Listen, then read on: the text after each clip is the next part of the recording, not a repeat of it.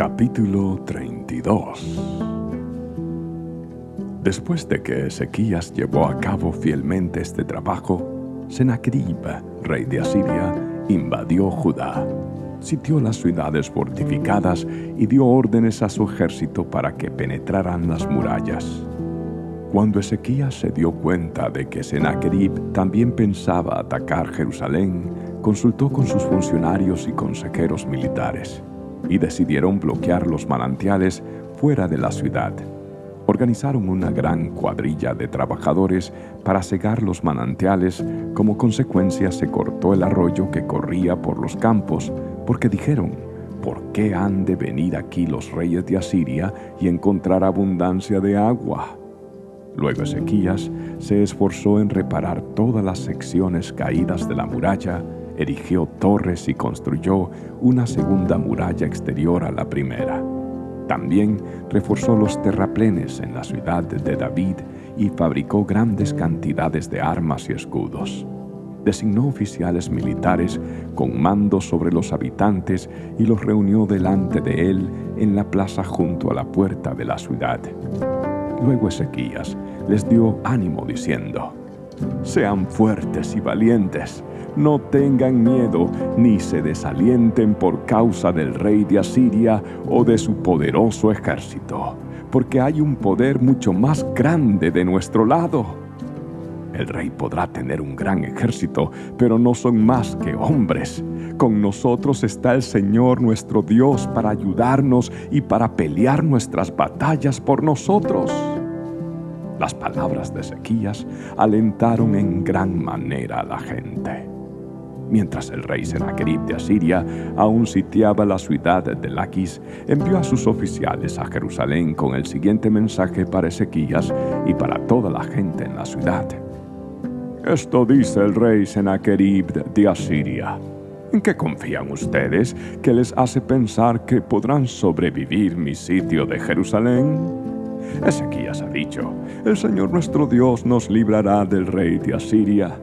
Ezequías los está engañando y los está condenando a morir de hambre y de sed. ¿Acaso no se dan cuenta de que fue el mismo Ezequías quien destruyó todos los santuarios y altares del Señor? Él ordenó a Judá y a Jerusalén que se adorara solamente en el altar del templo y que se ofreciera sacrificios únicamente sobre él. De seguro ustedes se han dado cuenta de lo que yo y los otros reyes de Asiria antes de mí hemos hecho a todos los pueblos de la tierra. ¿Pudieron acaso los dioses de esas naciones librar a sus pueblos de mi poder? ¿Cuál de sus dioses fue capaz de librar a su pueblo del poder destructor de mis antecesores? ¿Qué les hace pensar que su Dios puede librarlos de mí? No dejen que Ezequías los engañe. No permitan que se burle así de ustedes. Lo vuelvo a repetir, ningún Dios de ninguna nación o reino jamás ha sido capaz de librar a su pueblo de mí o de mis antepasados. Mucho menos podrá su Dios librarlos a ustedes de mi poder. Los oficiales de Sennacherib siguieron burlándose del Señor Dios y de su siervo Ezequías, amontonando insulto sobre insulto. El rey también envió cartas en las que menospreciaba al Señor, Dios de Israel. Escribió, así como los dioses de todas las demás naciones fueron incapaces de librar a sus pueblos de mi poder, el Dios de Ezequías tampoco será capaz de librar a su pueblo.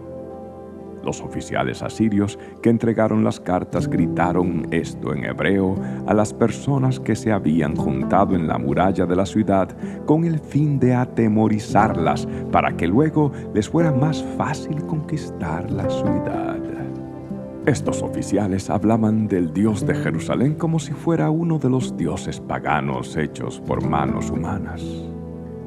Entonces el rey Ezequías y el profeta Isaías, hijo de Amós, clamaron en oración al Dios del cielo. Entonces el Señor envió a un ángel que destruyó al ejército asirio junto con todos sus comandantes y oficiales. Sennacherib se vio obligado a regresar a su propia tierra avergonzado Y cuando entró al templo de su Dios, algunos de sus propios hijos lo mataron allí mismo a espada.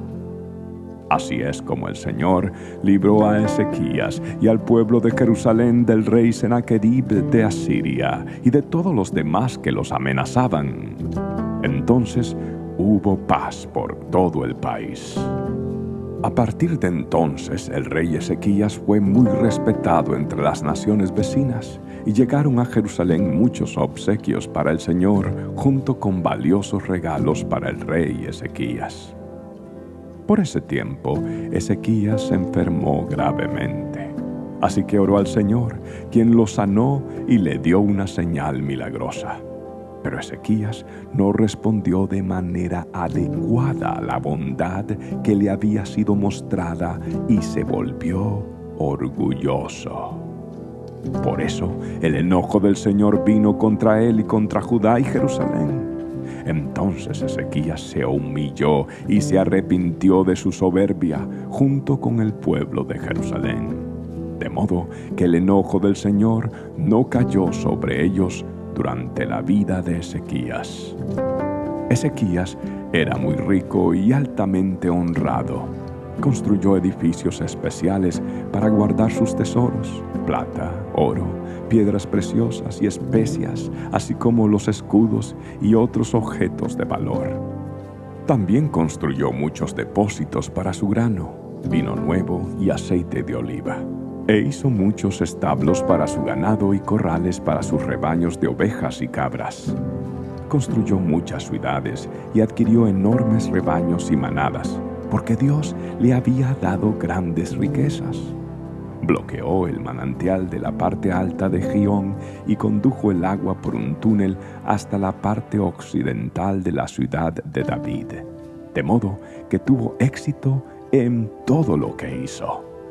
Sin embargo, cuando llegaron embajadores de Babilonia para preguntar por los sorprendentes acontecimientos que habían ocurrido en la tierra, Dios se apartó de Ezequías para ponerlo a prueba y ver lo que realmente había en su corazón.